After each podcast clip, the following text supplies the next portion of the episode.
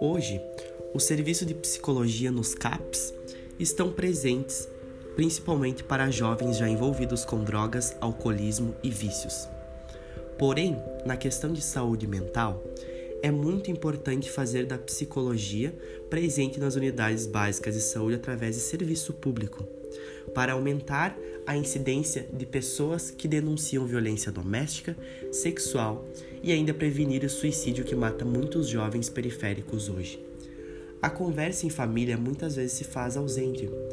devido à informação não estar presente, fazendo-se necessário profissionais psicólogos nas unidades de saúde dos bairros para atendimento, igual aos outros serviços. Muitos jovens não têm o diálogo em família, não têm a proximidade e acabam sentindo-se isolados em muitos âmbitos, fazendo assim a psicologia um serviço essencial que deveria ser fornecido em todas as unidades básicas de saúde em formato de consulta. Isso vai prevenir a cultura do estupro, a violência doméstica, a questão do machismo hoje, do, da superioridade do homem que acaba batendo na mulher, enfim, muitos problemas que acabam levando a homicídios e até mesmo o suicídio, que hoje a depressão, como sabemos, é o principal mal do século.